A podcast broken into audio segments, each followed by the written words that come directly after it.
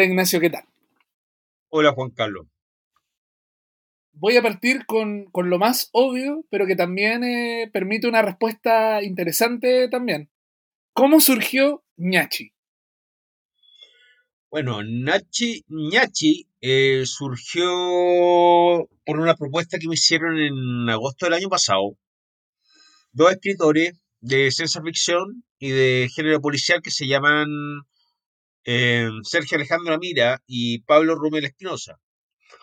Ellos querían, ellos quieren realizar, mejor dicho, querían eh, realizar un libro eh, con novelas cortas de no más de 20.000 palabras sobre los temas de los cuatro jinetes del apocalipsis. Entonces a mí me tocaba el tema de... ¿Aló? Te escucho perfecto. Me tocaba, eh, me, me, me impusieron como pie forzado el tema de la guerra. Porque uno de los jinetes del apocalipsis es la guerra. Claro. Otro es la peste, etcétera. El coronavirus, ¿cachai? Sí, entonces, claro, tenía el pie forzado de la guerra y tenía que hacer un- una novela corta de 20.000 palabras. Y mm, el problema es que primero se me ocurrió darle una estructura. En este caso, yo tenía ganas de hacer un, un texto epistolar en base a cartas, ya que yo hacía décadas, o sea, hace mucho tiempo, hice un cuento, uno de mis primeros cuentos era de cartas, precisamente, que se llamaba La Plaza del Enfermo, que estaba incluido en el libro Esquizoide, que salió el año 2002 por cuarto propio, y que en la nueva edición de- del libro, que salió el año 2019, yo eliminé ese cuento. Encontré que las cartas eran muy cortas, bueno, etcétera. No me gustó el, no me gustó el cuento. Te gustaba el formato, lo- pero no te gustó el resultado. En ese cuento, precisamente, había usado el formato y no, con el tiempo me di cuenta que la cuestión no, no, no, era malo, pues, era un cuento malo nomás. Había que eliminarlo.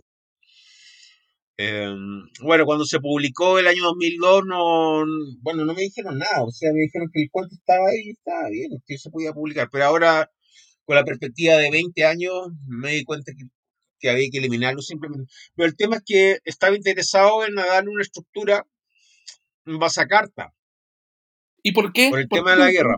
¿Por qué, por qué te- eh, lo primero, ¿por qué te interesa la carta como formato, lo epistolar? ¿Qué, qué posibilidades tiene por sobre Bueno, una hay, hay- narrativa lineal o no sé? bueno, si te das cuenta, eh, el, el email es básicamente una carta, Sí, pero mm, en este caso me da una sensación de que la carta se transmite una mayor sinceridad, al igual que el diario de vida, etcétera. En este caso, la, la carta era como una. la- las cartas que yo comencé a redactar eh, iban dirigidas a una, a una lideraza mapuche que coman- coman- comandaba una resistencia contra el Estado chileno. claro. Lamentablemente, esta, no es que yo. Bueno, el tema es que la. Y, y esto fue Precisamente este escrito, personaje. ¿Sí? perdón, esto fue escrito en 2019, ¿cierto? No, 2000, eh, 2020, agosto del 2020. Ya, o sea, eh, post estallido. Post estallido, sí, exacto. Sí. Eh, post estallido, obviamente hay un receso por el COVID-19, pero eh, el proceso de escritura fue básicamente unos 20 días, pero del mes de agosto. Después hubo, un- hubo una edición en octubre y el libro estaba listo en diciembre. Eh, lo mandé a la editorial en diciembre y recién en marzo me contestaron. Y me dijeron que ¿Me sí, dijeron? que iba. Que, que lo publicaban, que estaba, estaba, era, era, mm, que estaba bien para la colección, que era una colección de libros cortos, formato, como los formatos de las novelas del oeste que, que, que publicaba Ediciones B en España. O novelas de ciencia ficción o de, o un formato especial que son unos libritos chicos. Claro, el De- formato de- como medio pulp, de, ¿no? Medio pulp, sí, exacto. Pero, pero acá me pierdo un poco. Eh, a ti te habían pedido primero para sobre los, los jinetes del apocalipsis. Exactamente, sí, para, para, para participar en esa antología de los jinetes del apocalipsis, que dicho sea paso, me, el tema es que yo al final terminé publicándolo y uno de los participantes de esa teoría, eh, de, ay, de esa teoría, de, de, de esa antología se andó enojando, pero que es Pablo Rummel, porque Bueno, dijo pero- que, que lo había publicado antes, weón, antes de, de, de armar la, la antología de los jinetes del apocalipsis. Sí, de- el tema es que volvieron Bueno, a invitarme a, y, y parte- me dijeron ya las puertas de- están abiertas, pero con otro, a otro, otro, otro, otro texto con relativo a la guerra.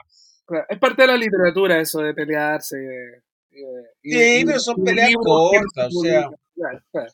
Uno como que tiene sus diferencias, pero, pero uno vuelve a lo y sobre todo con, con, con, con escritores en los cuales uno tiene bastantes similitudes.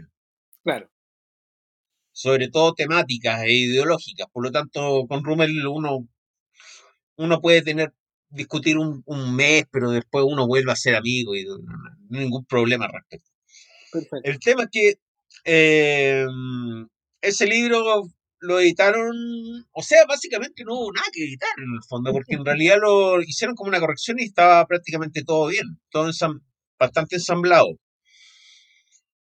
Pero el proceso de escritura, yo, yo tengo eh, procesos de, escritura que mm, son un poco mm, exigentes, en el sentido de que cuando yo me siento a escribir, intento em, avanzar alrededor de mil palabras como mínimo. En- y en este caso, precisamente, el libro que tenía alrededor de 20.000 palabras surgió en 20 días. Claro que había semanas que, bueno, escribía tres días y me daba descanso dos, volvía a escribir otros tres días, etcétera. Así funcionó, pero fue básicamente todo el año 2020. Perdón, no todo el año 2020, sino agosto del 2020. Pero el resultado, eh, a medida que, que avanza la. A medida que avanza eh, la, la cotidianidad, se va volviendo más potente. Es decir, si alguien te decía el año pasado que esto sería un libro sobre un levantamiento mapuche liderado por una mujer y que terminaría en un, en un Chile caótico, eh, diría, ah, pero esto es ficción, pero de repente hay cierto guiño a la realidad que como, como si hubieras predecido algunos aspectos, por lo menos viendo lo que está pasando ahora. Lo cual es genial en todo caso. Sí, gracias, pero eh, yo creo que se debe un poco al. a. a, a, bueno, un poco abrir los ojos, eh, en cierta forma, porque, bueno, hay, hay hartas personas que no se imaginaban que iba a haber un estallido social. Sí, pues. Eh, Si lo cuenta en cuatro años, eh, el 2018, por ejemplo, eh, habrían dicho, nah. La Plaza Italia, lugar de Pero si te das combate. cuenta- Pero si te das cuenta, por ejemplo, yo básicamente las, las cartas, que bueno, es como un, es un medio de, de comunicación bastante íntimo, eh, colocaba a este personaje, en realidad colocaba un representante del Estado chileno representado en un presidente de la República que manejaba todo un, un, un entramado represor. Eh, pero en este, en este caso me quise jugar un poco porque en realidad me, me, llamaba un poco la atención los, los, los- el tema comunicacional, en el sentido de que me parecía que a veces los medios de comunicación como no son, no son muy aprovechados por esto, estas personalidades en el fondo. Porque si te das cuenta, el estallido social es una eclosión que se debe a un, a un, a un, a una frase poco agraciada en el fondo. Levántense más temprano si quieren gastar menos plata en, en la locomoción. Entonces, es como, yo no sé quiénes serán los, los, los, los, los asesores comunicacionales, pero no, o, si, o capaz que no le hagan caso a los asesores comunicacionales. Yo, porque yo en creo que realidad- eso pasa. ¿no? Yo creo que eso pasa. Porque por esa, por lanzar esa frase que va la escoba. po. O Yo sea, creo que la escoba para mejor, yo creo que la escoba para mejor, porque ya como yo lo había dicho en otra ocasión, el, tú, sa- eh, tú sabes que Salvador Allende en, el- su último discurso dijo en Radio Magallanes, habla de que no se pueden detener los procesos sociales. sí. Y bueno, estamos hablando de que 40, no, más, 50 años, 50 años después están ocurriendo los procesos sociales. Porque si bien, em, o sea, vuelve a la democracia, el 11 de marzo del 90 llega Patricio Elwin, pero no se cambia algo principal, que es la, una suerte de dictadura permanente, que es la constitución de 1980. po. Sí, pues, y Pinochet decía no se mueve ni una hoja sin que yo lo sepa y, y por mucho tiempo en plena democracia fue así. La diferencia es que no te mataban nomás, no te mataban como, como se hacía en los 70 o los 80, pero eh, Sí, pero exactamente, precisamente eso, porque si, si bien después Pinochet queda como senador vitalicio, entonces hay como un statu quo que se instala en la transición a la democracia. Eh, y hay un descontento ciudadano que se, se ha visualizado últimamente con, con el estallido social. Porque hay mucha injusticia, hay demasiado, me, da, me da la sensación de que hay, no quiero, no quiero recurrir al lugar común, pero eh, hay una suerte de, de, a ver, de, de yo, no- yo, yo a la política siempre, siempre, nunca me ha gustado la política. De hecho, yo cuando chico eh, estuve flirteando un poco con la DC. De hecho, fui candidato, fui tesorero pa- por, por la FESE el año 97. mm, eso no lo sabía. Sí, y perdimos, obviamente. Em, pero era la, la primera vez que se reabría la FESE y había un candidato del Partido Socialista, pero no, no, no, no había, era para callado de los partidos. Pero ¿por qué la DC? Eh, ¿Por qué no fue, no sé, el, el PC, alguna facción más... No, no sé por qué diablos me, me, me metí a la, a la DC, weón. Chistosa la situación. Eran, lo- eran los 90, uno, uno hacía estas cosas, esas cosas ocurrían. Sí, sobre todo si tenés 18 años, pues. Pero. mm, Y en esa época.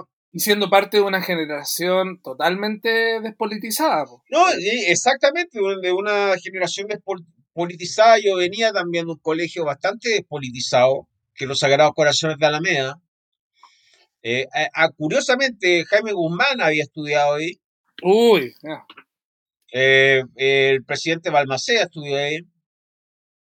Pero mm, en la época en que yo estaba, que eran los 90, ya no, ya no pertenecía a los padres franceses, sino que pertenecía al arzobispado. Eh, mm, tenía tendencia a, tener compañeros que eran repitentes de otros, de otros colegios y era todo un atado porque era bastante, había, había mucho bullying en ese colegio. Bueno, Eh, po. colegio, colegio católico. Sí, no, colegio de colegio católico, colegio de hombres, para más remate. Sí. Eh, obviamente faltaban, yo creo que faltaba el género femenino para que no estuviéramos todo el rato golpeándonos entre nosotros. po. No, y aparte, y aparte como la, la represión católica, me imagino que también debe haber sido como fuerte. Sí, bueno, y pues, precisamente yo creo que por eso también uno, bueno, terminé en, en la demo- eh, Sí, pues, con la democracia cristiana ese año 97. curi- Gracias a Dios, el año 98 entro a la zona de contacto del Mercurio. eh, y ahí se me va todo el- completamente la- las ganas de participar en política. O sea, no comienzo a escribir y ya tengo otro, otro, otro rollo. Pero, pero finalmente el 2019 es un año donde las personas, aunque no quieran, a regañadientes, vuelven a hablar de política. Eh, y, y, estamos, en medio de un proceso como súper que no sabemos cómo va a terminar. ¿ah? Yo he hablado con harta gente que vivió eh, la dictadura, vivió la UP, vivió el gobierno de Frey, eh, Montalva, y me dicen que nunca habían visto algo tan, tan de, ese, de la magnitud de... lo que está sucediendo ahora. Sí, sí. Como que se, podría, se podría calificar, y he escuchado gente también que habla que la, situación que está ocurriendo actualmente se asemeja mucho a la época de Allende con López. Sí, pero, que hay una suerte de, hay una, hay una sensación de que puede venir un cambio para mejor. Lamentablemente, como yo planteaba en el libro Ñachi, eh, yo no creo mucho en lo, en, en, el, en, que se ejecute un bien común, básicamente. No, En ese caso yo, yo comparto mucho lo que dice Lampedusa en el gato pardo. Entonces, me, como yo te comentaba, yo la política no, no la trago. Em, pero, de todas formas el libro tiene una sensibilidad política eh, y tiene varias lecturas como, como ya lo ha señalado la crítica. Eh, eh, me, refiero en, especial a, Patricia Espinosa, por ejemplo, que el libro sí tiene una lectura como interesante, oscura también. y, y en el fondo estás haciendo un comentario sobre la historia de Chile. Em, le, recordamos a, los auditores en este punto que Ñachi es básicamente una recopilación de cartas de, un em, representante del Estado policial chileno a una líder que, lo, que fue disminuida. Una líder mapuche que fue torturada, que fue acallada y, pero en un Chile futuro. Eso, eso es lo impresionante. Tú estás visualizando un Chile que no me parece tan lejano a lo que podría ser. Mm. Sí, ojalá que no, porque estamos hablando que va a ser un, Chile en estado de guerra. O sea, no, ojalá que no, o sea, yo, yo comparto mucho la, ojalá que, que ahora con Elisa Loncón y la gente se logren cambios significativos en el fondo, porque en realidad, como yo te comentaba, llegó, llegó la transición a la democracia. Y, las forestales y bueno, las forestales. Como, eh, dijo Jorge González, como dijo Jorge González en una ocasión, porque él decía que, que después de la salida de Pinochet, como que Chile se iba a transformar en Madrid y al final, al final no terminó transformándose en Madrid y terminó transformándose en algo tetón, como demócrata cristiano. Un mundo del cual eh, lograste escapar por suerte. sí, sí, eh, y, el libro, el libro eh, o esta recopilación de cartas, digamos, este, este libro epistolar, esta novel epistolar, em, plantea algo que, no, que, mucha gente, estoy hablando de los medios en general, ciertos discursos públicos, eh, no lo reconocen que la violencia es primero del Estado. Como que en estos días he visto tanta gente diciendo, no, es que la violencia hay que deponer las armas de ambos lados, pero es que, ¿quién, quién, quién disparó primero? Y, claramente no fue, no fue ningún mapuche no, no fue ningún mapuche. Em, eh, hay, yo también pienso que, que el ejército no está ni ahí con reconciliarse con la ciudadanía. Le da lo mismo. Sí, claro. Em, tú observas lo que ocurre en la primera línea y es como bastante surrealista porque te das cuenta que hay gente que. carne cañón en el fondo.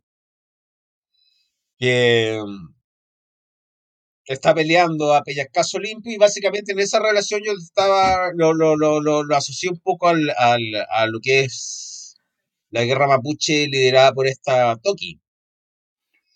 Y una Toki que es mapuche alemana. Sí, exactamente, porque yo tengo un personaje, un personaje que es muy Harry sucio, que se llama Sartori Rauch, eh, que es un carabinero. De hecho, aparece en un cuento bastante raro mío en un libro que se llama El festín de los engendros. Sí, es parte del Fritz verso, claro. Sí, del, del, sí, del, del, claro, del universo mío. Y es un, es un carabinero en realidad que tiene como un rollo ético súper súper estricto y, y probablemente esta lideraza sea hija de, de, este, de este carabinero. Ah, buen punto. Pero no, eso, eso es parte de otra historia. Claro. Pero mm, el tema es que me pareció que en, la novela en la novela propiamente tal, que son 109 páginas, una novela cortita que se lee rápido, eh, los mapuches básicamente se llegaban hasta Rancagua, pero con armamento súper básico, con, con boleadoras, con lanzas, y aún así le daban la batalla al Estado que tenía el poder de, de las armas. Pero yo, yo siento de que de que, de que este tipo de narraciones no se está escribiendo tanto en Chile. A lo mejor me equivoco, pero no sé cómo tú lo ves, porque si escribiste, uno, bueno, esto es algo viejo que yo leí cuando era chico, eh, de que uno en el fondo cuando escribe está haciendo una crítica a las cosas que uno no ha leído, ¿cachai? Uno está proponiendo... Bueno, claro, sí. Claro. Entonces, básicamente uno está, uno está escribiendo lo que le gustaría leer. Entonces, en ese sentido, eh, no se hace mucho este tipo de narraciones. Yo, yo sé que estuvo muy de moda eh, hace como una década la, la, este, estilo como de novela onda caupolicán, cyberpunk, ¿cachai? Eh, o este, este, estilo me refiero, ¿ah? Bernardo Higgins, mitad robot, mitad experimento genético, mutante pero tu, tu, tu novela eh, eh, apela más a la realidad que a, la, que a una ciencia ficción o, algo así, ¿no? Sí, que puede tener distintas de lectura. Yo creo que la, la, la lectura que hizo Patricia Espinosa básicamente se enmarca más en, un, en una visión realista de la novela. Sí, pues no es una fantasía. lado también. No estáis haciendo una serie Netflix así distópica vacía. La tuya es política, es como tú. No, no defendiendo un poco la, la, la, serie de Netflix, yo creo que toda distopia tiene su carga de denuncias. Por ejemplo, el, el, el hombre del castillo de Philip Dick. Ah, muy buena. O. El cuento de la criada. Sí, o pero yo me doy cuenta que en realidad, y ahí yo, bueno, si bien es un, estaba tratando una distopia de género bélico feminista, eh, pro mapuche, eh, yo, me, yo por un lado me, el lado de, de, haber empezado con escribiendo novelas policiales, yo creo que me incidió en que yo quisiera entre comillas, de hacer una suerte de denuncia cada vez que trato de escribir algún, algún texto.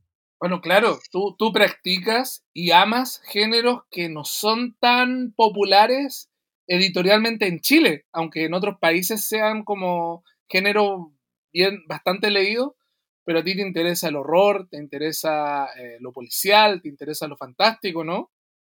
Sí, sí, como yo había leído por ahí, eh, yo creo que son géneros que son atractivos para el lector, tanto el lector que lee de todo como el lector que no lee. Em, pero, pero sí, yo, yo creo que, a ver, no sé, yo creo que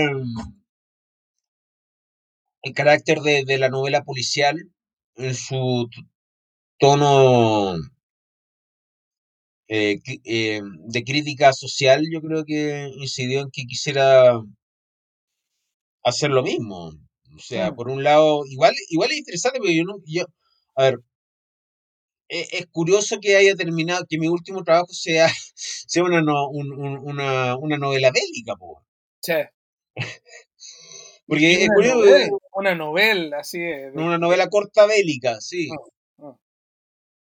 Pero sí, yo, yo había comenzado, como te comentaba, con, yo eh, al principio de esta entrevista, mencioné ese libro Esquizoide con ese cuento epistolar, pero Esquizoide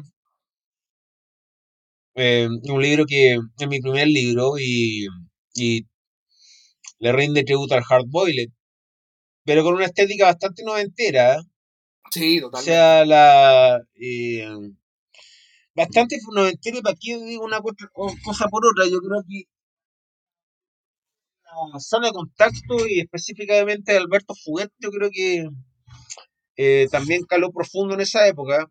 Sí, fue, fue, fue, fue Ray Lóriga, Ray Lóriga. Ray Lóriga, sí, Ray Lóriga. Istonelli. Eh, Juno Díaz. No, pues Juno Díaz más de ahora, pero Douglas, Douglas Copeland. Sí. Jay McInerney, e, eso era el estilo. Ese era el estilo que es un estilo bastante sencillo, si te das cuenta. Eh, porque, mm, de hecho, de hecho ahora tengo entendido que mm, reeditaron American Psycho, la, novela odiada de Bret Easton Ellis. El mismo Bret Easton Ellis en, esta, en estos ensayos llamado Blanco, que lo sacaron ahora último, habla de que le hubiese gustado haber, trabajado más en, la, en esa novela. Pero bueno, en esa época, claro, yo, eh, mi referente era como Fuguet, pero la gente que leyó en el, el libro en esa época, el año 2001-2002, los editores, eh, el editor al que yo acudí en esa época a través de Pablo Azócar, que era Marcelo Maturana, eh, como que consideraban algo negativo escribir como Fuguete, una cuestión muy... es curioso. Bueno, pero era, era de la época, pero era, era un signo de la época, pero actualmente, ¿cuál es tu referente? Me imagino que se han movido todo, todo lo en 20 años. En 20 años, sí, no. Todos los puntos de los... han cambiado. No, no yo, yo por costumbre tengo tendencia a leer de todo, pero Referente, mira, de todo, yo creo que no. Uno, se ancla menos, ¿cierto? Uno, se pone más, uno se pone más omnívoro, ¿no? Uno se ancla menos a un autor en particular, uno ya lee todo. lo que pasa es que eh, en esa época, cuando yo estaba escribiendo Esquizoides, el año 2000, 2001, eh, me parecía más cercano a escribir como Fuguete, en el sentido de que era el lenguaje coloquial, no había que estar abriendo el, eh, a cada rato el diccionario, eh, en historias de gente joven, etcétera. Pero en este caso yo, yo, yo hacía historias con lenguaje coloquial, pero introduciendo el tema del hard boiled, del policial, del detective, de etcétera. Pero con Pero, eh, pero he ido evolucionando, porque yo desde el lenguaje coloquial me he puesto más barroco, me he puesto más ampuloso, me he puesto más verborreico, me he puesto más selectivo en el uso del, del lenguaje, o sea, me he puesto más, entre comillas, más culterano. Yo no sé si eso es mejor, o es, a mí me gusta, en lo personal me gusta. Ahora, yo no sé si eso le pueda gustar a un lector común y silvestre, ningún, a ver, el, adjetivo tiende a cortar la idea en el fondo. Es mejor eh, eh, evitar usar mucho el adjetivo porque es mejor la descripción reflexiva y, la descripción que estar adjetivando, y hay gente que adjetiva, eh, adjetiva adjetivizar. Ah. Sí, adjetivizar, eh, pero no, sí, no. Pero acá hay un riesgo. Pero, pero en Ñacha hay un riesgo, que era contar una historia a través de cartas y no con la protagonista. Eso es más interesante todavía. Sí, pues lo que pasa es que la, la protagonista yo no la, yo la, mencionaba, pero bueno, eh, al, al, final se, dilucida por qué no, no, aparece no, no hagamos spoilers. ¿ah? Sí, sí, no. No, y aparte que es súper truculento al final. Y al final, obviamente, claro, o sea, en cierta forma estaba como que intenté meterme en la cabeza de un violador de derechos humanos, lo cual es bastante truculento. Es, es, bastante terrible. Yo conozco un profesor que hace un curso sobre los perpetradores eh, en las dictaduras recientes en Latinoamérica y es muy heavy eh, cómo operaba. sobre todo, mm. sobre todo cómo, cómo operaban los centros de tortura, hubo, tengo entendido que hubo como 1200 acá en Chile. Estaba Tejas Verdes, de hecho en la novela se llama Tejas Fucsia. Estaba Pisagua, estaba Buque Escola Esmeralda, estaba Londres 38, eh, Venda Sexy, que era la, más, la más cuática de todo, porque eh, pero se incurría en, en violaciones de los derechos humanos bastante tristes. O sea, no, y era Por ejemplo, yo, estaba leyendo libros al respecto, estaba leyendo libros al respecto, pero por ejemplo, el submarino seco, el submarino mojado, eh, básicamente asfixia. Eh, el POU de Arara, eh, los fusilamientos, los falsos fusilamientos. Sí, pues los falsos fusilamientos, la ruleta rusa, ratones en la vagina. Esas técnicas eh, se siguen usando, la, la, la, del falso fusilamiento se sigue usando ahora. Así eh, sí, sí.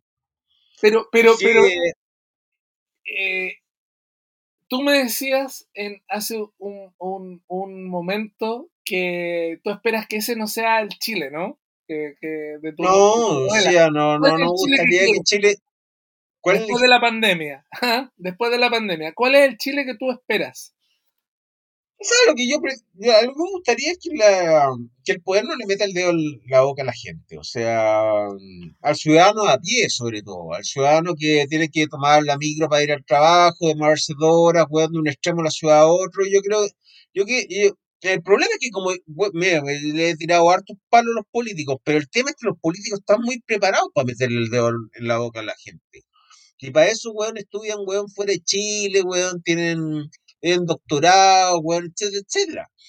Pero yo lo veo como que le meten el dedo en la, boca a la gente. Y yo lo veo también eso muy arraigado en, en, en los extremos, weón, de la política. Por ejemplo, si tú te das cuenta, que en los 90 le pusieron nude popular, ¿cachai? O sea, para llegar a la gente más común, ya le ponemos popular, güey, nude popular, güey, para... ¿cachai? Entonces, o, o, pero lo, lo, ojalá que no suceda y que tampoco haya un populismo como el que hay en el resto de Latinoamérica. Bueno, tú no, no pero básicamente lo, lo, lo, que yo, a ver, sí, ojalá, mire, a mí me gustaría que el sistema encajara tan bien como encaja, no sé, pues, en un país como Australia. Em, pero lamentablemente yo creo que hay un problema también de, de mentalidad. Sí, eso, Entonces, implica, eso implica un cambio personal, pero también un cambio estructural, y ahí está el debate. ¿Quién determina el cambio, la estructura o tú? Yo creo que es un Sí, yo creo que hay, hay, que ir rompiendo un poco lo, lo, que son los paradigmas. O sea, yo creo que los paradigmas pueden ser rotos de tal manera en que se pueda razonar de una manera diferente, pero em, claro, sorprende que, que generalmente la gente que vote por algún político lo haga precisamente por algún premio detrás. Entonces no, no por, por una, por un, por un motivo más, más serio, pero eh, básicamente no sé. A mí yo, yo veo que las cosas están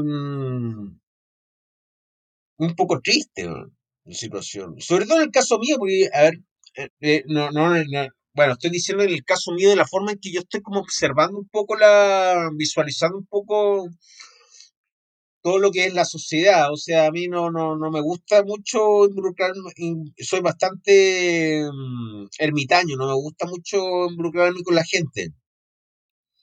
Pero soy, trato de observar, o sea, trato, observo, mejor dicho, eh, no me gusta mucho lo, lo que veo, no. En ese caso, bueno, uno podría decir que que mm, un modo de, de criticar es básicamente el hecho de ser escritor es una forma de, de, de, de, reiniciar el descontento que uno tiene sí, como y tu persona. Novela, y tu novela también es una advertencia. Entonces eso es súper eh, valioso también a un futuro posible del cual, como tú dices, ojalá que no, no, no, no, no, no, no, imagínate, un futuro posible donde el año 2045 todavía con, con gente represores que, que, que torturan, no, no, qué desastre, no. Bueno, Ignacio, muchas gracias por tu tiempo, ¿ya? Igualmente, Juan Carlos, muchas gracias por la invitación hasta este podcast. Un abrazo, chao. Abrazo, chao.